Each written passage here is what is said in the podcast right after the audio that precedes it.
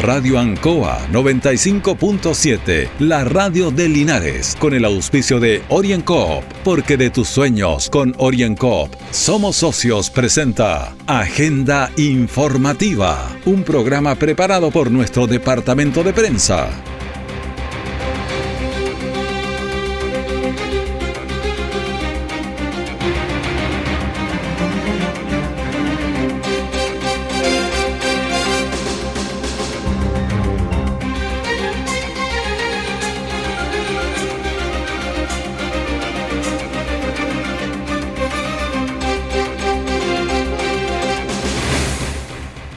Muy buenos días, audiencia de Agenda Informativa en Radio Ancoa. Son las 9 de la mañana, un minuto, la temperatura del momento está en 9 grados en Linares. Lunes 18 de octubre de 2021, Día Internacional de la Protección de la Naturaleza y en Chile a dos años del estallido social. Agenda Informativa se emite desde los estudios de Radio Ancoa en Avenida Rengo 959, dial 95.7 en Internet www.radioancoa.cl. De inmediato la información de las últimas horas preparada por nuestro departamento de prensa. Titulares para la presente edición. Este fin de semana un partido de infarto. Deportes Linares necesita ganar a Pilmahue para permanecer en la tercera división. Contagios de coronavirus suben en forma preocupante. Ayer hubo 19 contagios en Linares y tenemos 65 activos.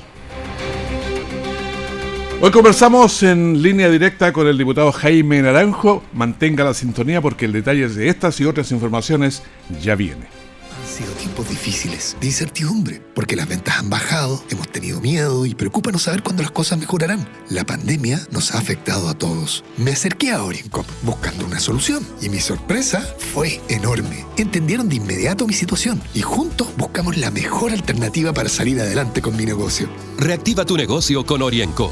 Solicita tu crédito microempresas de 14 millones en 48 o 60 cuotas con una tasa súper baja. Oriencop, cooperativa de ahorro y crédito.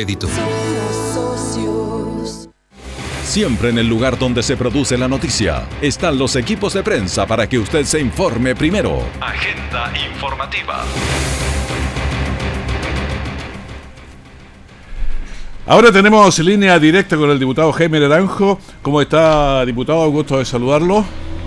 Igualmente, Raúl, un gusto saludarlo a usted como también a todas las personas que nos están escuchando. Bueno, estamos en un 18 de octubre, una, una fecha eh, que ya no deja indiferente a nadie, a dos años. ¿Qué reflexiones hace usted? Efectivamente, Raúl, vaya un recuerdo profundo, sincero, emotivo, solidario con todas las personas que se han movilizado durante este tiempo y particularmente recordando el 18 de octubre, donde bien sabemos que hay una secuela de graves violaciones a los derechos humanos y un sinnúmero de injusticias que ha vivido esa gente. Yo creo que lo relevante, eh, Raúl, en esto es que gracias a esas movilizaciones, hoy día tenemos una convención constituyente que va a generar una nueva constitución para el país, que todos esperamos sea la casa de todos y que no tengamos que estar viviendo las circunstancias que vivimos hoy día con esta constitución. Y eso mismo ha llevado a que exista una mayor preocupación por los requerimientos sociales de la población. Creo que muchas de las cosas que hemos conseguido en el Parlamento, particularmente eh, lograr que se apruebe los retiros de la AFP, que por otro lado el IFE haya sido universal, que hayamos podido apoyar a los feriantes libres, al transporte eh, colectivo en general, eh, son eh, cuestiones que estaban en las demandas y que nos obligó en el Parlamento a impulsarla y a respaldarla. De tal manera que creo que muchos avances que hemos logrado, por cierto, no todos los que quisiéramos ni que la gente espera, pero creo que hemos avanzado bastante en algunas cosas que, que eran necesarias en el país, particularmente desde el punto de vista constitucional como también de otras que tienen que ver con demandas sociales de las personas. Usted hablaba de los retiros y qué pasa con el cuarto retiro después de las penas del infierno que señaló el Banco Central, que es autónomo, digamos. Mire, yo creo que ha ido quedando claramente establecido la necesidad del cuarto retiro. Fíjese, Raúl, que las grandes empresas de nuestro país repartieron en utilidades, es decir, platita fresca que les llegó a ellos, el doble de los retiros de la AFP. Entonces, con razón un economista se preguntaba, ¿y esas platas también no generan inflación? Porque es platita fresca que le llegó a los grandes empresarios, que por cierto también la pueden gastar en, otro tipo de cosas, pero, pero también son plata que entra en circulación.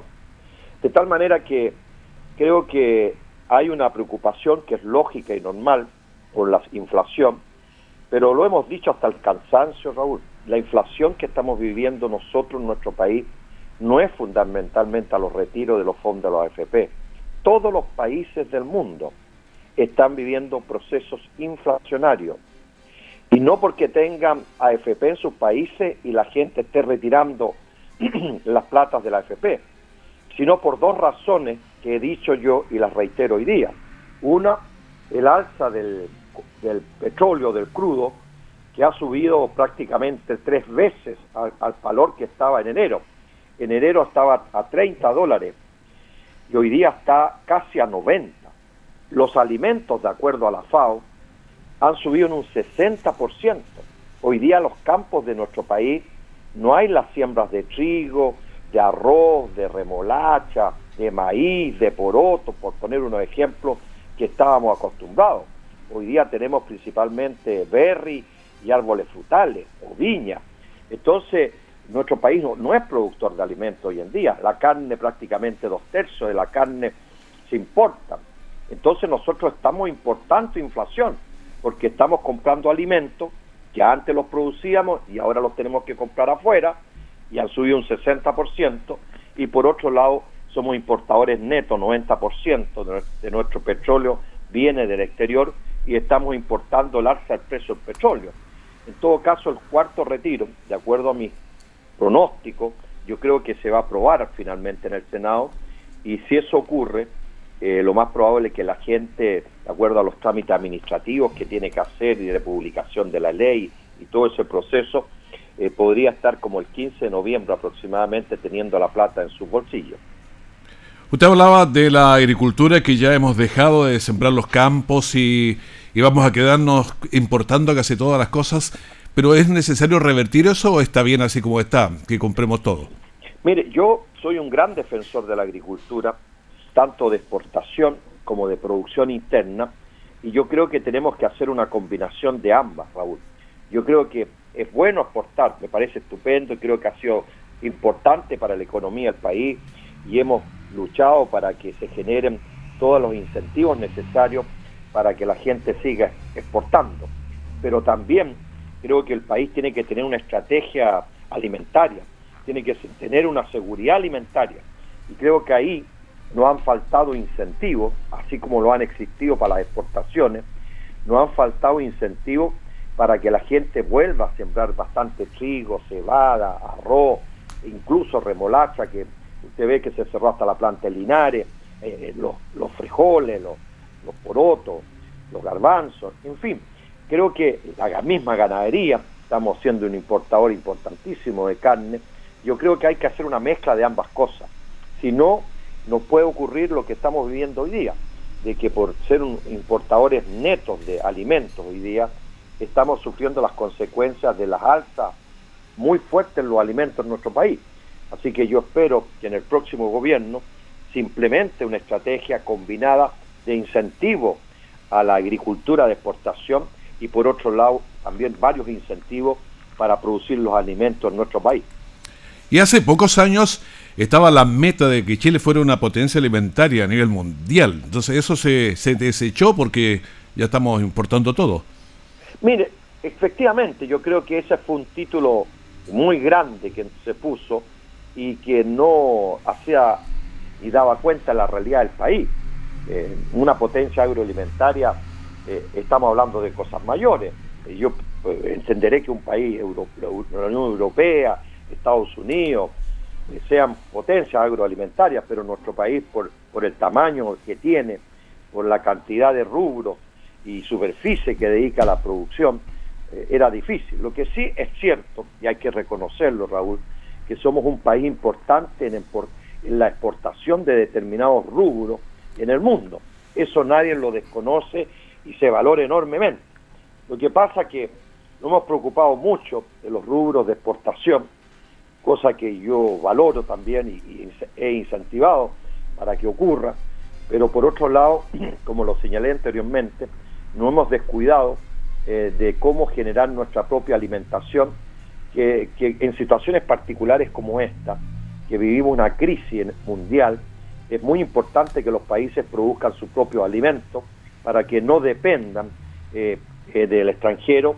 Y cuando hay alzas desmedidas como las que están ocurriendo hoy día, que tienen que ver en estrecha relación con la pandemia que estamos viviendo del COVID-19, se generan estas alzas desmedidas y al final quienes pagan las consecuencias son las familias más modestas, que son las que consumen el arroz, los porotos, el azúcar, el aceite y tantos otros rubros que hemos dejado de producir en la cantidad que el país requiere y necesita. Yo recuerdo haber leído esto de la potencia agroalimentaria cuando era ministro de Agricultura el doctor Álvaro Rojas de, de la Universidad de Talca y tenía un programa pero muy bien redactado, hecho, cómo íbamos a lograr, por eso era como que daba la sensación que sí se podía. Sí, mire, ser yo creo que ser una potencia es una cosa bien lejana. Ser un país importante en la producción de alimentos eh, y, de productos silvagropecuarios sí se puede pero creo que fue un poquito pretencioso colocar ese título rimbombante que, era muy difícil lograr, por, porque la superficie que tenemos para cultivos, para plantaciones y para incluso la actividad forestal es bastante limitada en el país. No somos un país de grandes extensiones de tierra, como lo es Brasil, por poner un ejemplo, lo es Argentina, lo es Rusia, Estados Unidos, China, la misma India. Nosotros somos un país largo y angosto donde la superficie que podemos dedicar para cultivo y para plantaciones no superan los, los 2 millones de hectáreas. Entonces creo que era un poquito pretencioso con esa cantidad de superficie ser una potencia agroalimentaria. Sí, ser un gran productor de, rubros de exportación y de producción interna nacional, sí se puede, y yo espero que en el próximo gobierno, que espero que encabece Yarna Proboste, lo podamos impulsar y hacer concretamente. Sí, pero lo preocupante es que no, ahora no tenemos ni siquiera para nosotros ni, ni la mitad de lo que consumimos, entonces ahí ya, o sea, ni, es, muy delicado, es muy delicado Raúl y usted tiene toda la razón, es extraordinariamente delicado lo que estamos viviendo y yo espero que se corrija y eso solo se puede corregir si hay incentivos técnicos, crediticios, eh, eh, incluso de, estímulos de subsidio para que la gente se aboque a la producción de esos rubros nos va a costar caro este año comprar los productos alimenticios en el extranjero. El país va a distraer cantidades importantes de recursos económicos y de hecho ya lo está haciendo. Y creo que debemos hacer un esfuerzo porque hay terrenos que todavía están disponibles para incrementar las siembras de, trigo, arroz, volver a impulsar la remolacha, los mismos porotos, frijoles en general, eh, los productos, la maravilla, u otros que nos permitan generar eh, eh, los alimentos en el país. Así que yo creo que es cosa de voluntad y de reorientar los recursos para generar una agricultura de exportación, que no debemos perder nunca ese, ese objetivo, porque ha sido eh, difícil conseguirlo y lo hemos logrado y somos un país importante en, exportaciones diversas de productos silvoagropecuarios, pero por otro lado creo que debemos también generar las herramientas e instrumentos para tener una seguridad alimentaria que siempre es importante tenerla. Así que yo espero que lo logremos eh, y, podamos eh, hacer una combinación correcta entre ambas cosas. Eh, diputado, una última cosa. ¿El conflicto con Argentina está en pausa o fue un poquito más solucionado de fondo? ¿Cómo está eso? Pausa, diría yo. Pausa nomás. Pausa reflexiva, como se dice. ¿ah? Mm. Porque si bien es cierto, ellos sacaron una declaración del Congreso muy fuerte, nosotros también le hemos contestado en los mismos términos, pero se sigue dialogando, se sigue conversando para, para resolver esa controversia y esa diferencia que hay en esa materia. Felizmente no ha escalado más allá de lo que hemos conocido y creo que eso es bueno para ambos países. Diputado, le agradezco esta conversación sobre varios temas aquí en la en Ancoa. Que esté muy bien. No, muchas gracias Raúl y, una vez más agradecer el cariño y el apoyo que la gente me está entregando en esta reelección que vamos el 21 de noviembre con el naranjo, el número 68. Un abrazo grande para usted y un saludo cariñoso a la gente que nos ha escuchado. Hasta luego. Hasta luego, que esté muy bien, muchas gracias. Orienco está presentando Agenda Informativa en Ancoa, la radio de Linares. Han sido tiempos difíciles, de incertidumbre, porque las ventas han bajado, hemos tenido miedo y preocupa no saber cuándo las cosas mejorarán. La pandemia nos ha afectado a todos. Me acerqué a Orincop buscando una solución y mi sorpresa fue enorme. Entendieron de inmediato mi situación y juntos buscamos la mejor alternativa para salir adelante con mi negocio. Reactiva tu negocio con Orienco. Solicita tu crédito microempresas de 14 millones en 48 o 60 cuotas con una tasa súper baja. Orienco Cooperativa de Ahorro y Crédito. Nuestra central de prensa está presentando Agenda Informativa en el 95.7 de Radio Ancoa. Este fin de semana el partido entre Deportes Linares y Pilmahue de Villarrica será de infarto. Linares necesita ganar a Pilmahue por cualquier resultado para permanecer en la tercera división. El empate no le sirve, pero no le sirve a, Linares, sirve a, Pilmahue. Ahora, lo preocupante es que Pilmahue es el rey de los empates. Es el único equipo que nunca ha ganado un partido, pero más de la mitad, es decir, el 55% de los, em, partidos jugados terminados en empate. O sea, eso es lo preocupante y el empate le sirve a ellos aquí. Y ahora el empate entonces sería un muy buen negocio para ellos, por lo que es importante trabajar cómo meterle goles, pero un par de goles desde el comienzo. El partido se juega aquí. Hay que ganarlo, es el único resultado que le sirve a Linares. Y Linares no tiene un historial de, de goles, de hecho tiene muy pocos.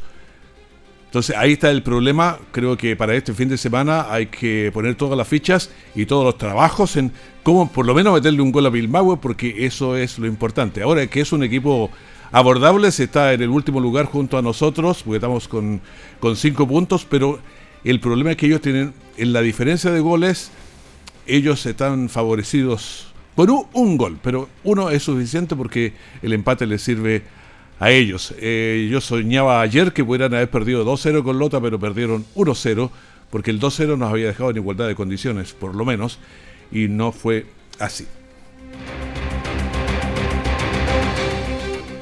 En la comuna de Colbún se organizó la primera mesa de trabajo público-privado para potenciar el turismo.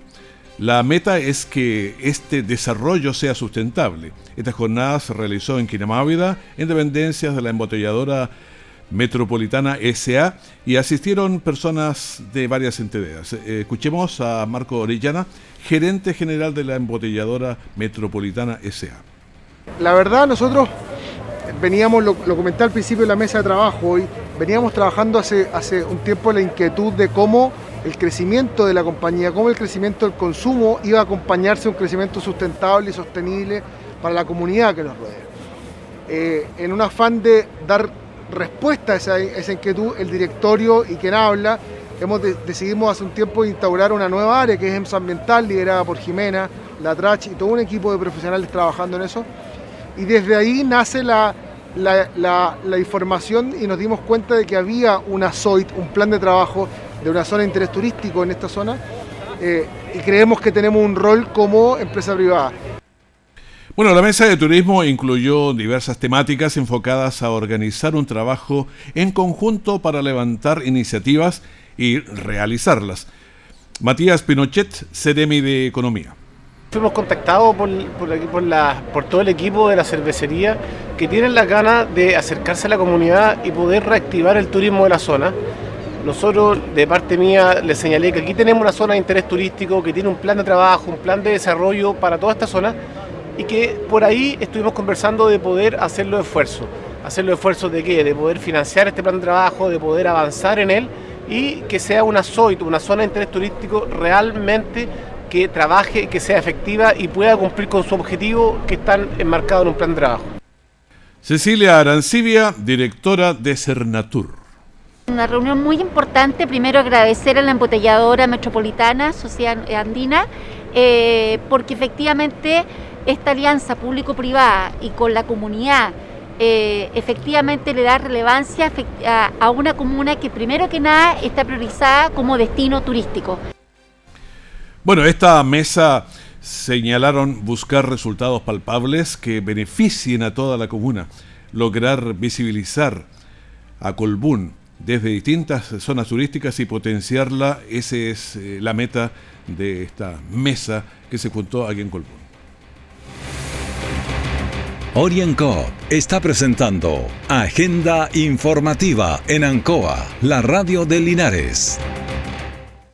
Han sido tiempos difíciles, de incertidumbre, porque las ventas han bajado, hemos tenido miedo y preocupa no saber cuándo las cosas mejorarán. La pandemia nos ha afectado a todos. Me acerqué a Oriencop buscando una solución y mi sorpresa fue enorme. Entendieron de inmediato mi situación y juntos buscamos la mejor alternativa para salir adelante con mi negocio. Reactiva tu negocio con Oriencop. Solicita tu crédito microempresas de 14 millones en 48 o 60 cuotas con una tasa súper baja. Oriencop, cooperativa de ahorro y crédito.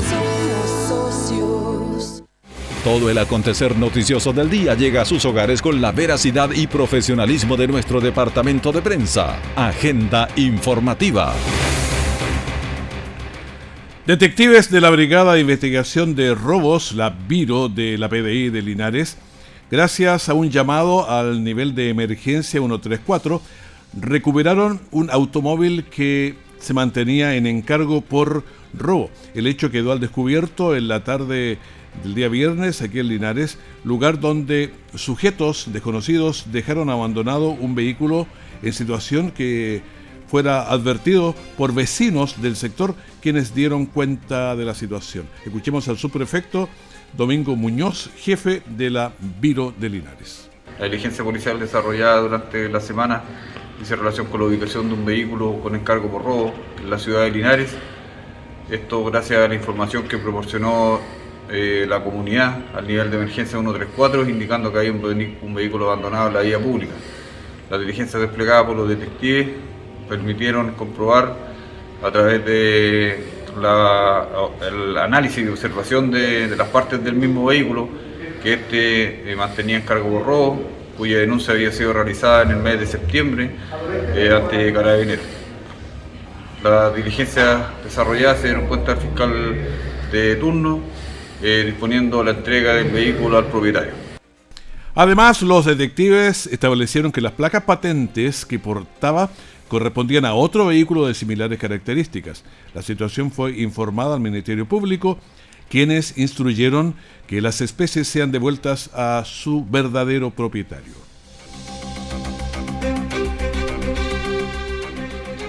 Contagios de coronavirus suben aquí en Linares de forma preocupante. Ayer hubo 19 contagios aquí en Linares y tenemos 65 casos activos. Veamos con más detalle cómo están los números en el país y también localmente. Estas son las cifras oficiales entregadas por el Ministerio de Salud a través de informes diarios de COVID-19. Y el informe de ayer señalaba que nuevos contagios en el país 1562 en total de activos. Es preocupante este, el total de activos que hay en este instante en el país 7504. Estuvimos en 2000, en 1800, hemos subido bastante. Personas fallecidas, 12, en total 37.609. Pacientes en las UCI, 382. Pacientes conectados a ventilación mecánica invasiva, 292. La positividad, mire cómo ha subido este de PCR en la semana, está en 2.33. Estuvimos bastante tiempo en bajo 1. Ahora estamos en 2.33 y la de ayer fue 2.26. Le decimos que las últimas 24 horas en Linares fueron 19 contagios y tenemos 65 contagios activos. Pero veamos qué pasa en el nivel provincial y también qué es lo que ocurre en la región del Maule, una mirada rápida de las distintas comunas. Linares, ya sabemos, tiene 65% su tasa de incidencia. San Javier tiene 36.4% tiene 18 casos y son casi 50.000 personas. Villa Alegre tiene dos casos como son del orden de los 17.000 personas, tiene un 11.7. Nos han preguntado varias veces cómo se calcula la tasa de incidencia. Es un, eh, un número que no, no se entrega, no lo entregan, nosotros lo hacemos en forma propia, pero es por eh, cada 100.000 habitantes. Lo entregan en a nivel regional en forma general, pero no el detalle por comunas para tener la, la visión general. Hierbas Buenas tiene 6 casos con 31 de tasa de incidencia. Colbún tiene 4 casos y tiene eh, 22.000 habitantes de ese orden, de manera que su tasa de incidencia es 17.7. Longaví tiene 30.5 de tasa de incidencia, tiene 10 casos, pero tiene 32.000 habitantes. Retiro está más compleja la situación, es la más compleja que tenemos aquí en la provincia. Tiene 49 casos, pero son 21.000 personas, por lo tanto su tasa de incidencia es 232. Mire cómo se disparó, está muy alta, por lo tanto la van a seguir eh, castigando en cuanto a ir bajando porque tiene muy alto. Parral, que también está alto, pero está más controlado por lo menos, tiene 56 casos eh, y tiene 44.000 habitantes, por lo tanto su tasa de incidencia es de 125, que es el número finalmente que, con el que trabaja la Ceremi. Miremos el nivel regional como estamos, Curicó está bastante bien, tiene 14.7, Talca tiene 29.6, Cauquenes tiene 18 personas contagiadas, tiene un 43.8. Cauquenes es equivalente a, a, Parral o un poquito menos incluso que San Javier. Por eso que cuando tiene 18 casos ya se eleva y cuando tenía 60 se elevaba mucho más. Y bueno, la región del Maule en total también teníamos ciento y tanto y ahora vamos en 423 y tenemos 37.4 de tasa de incidencia.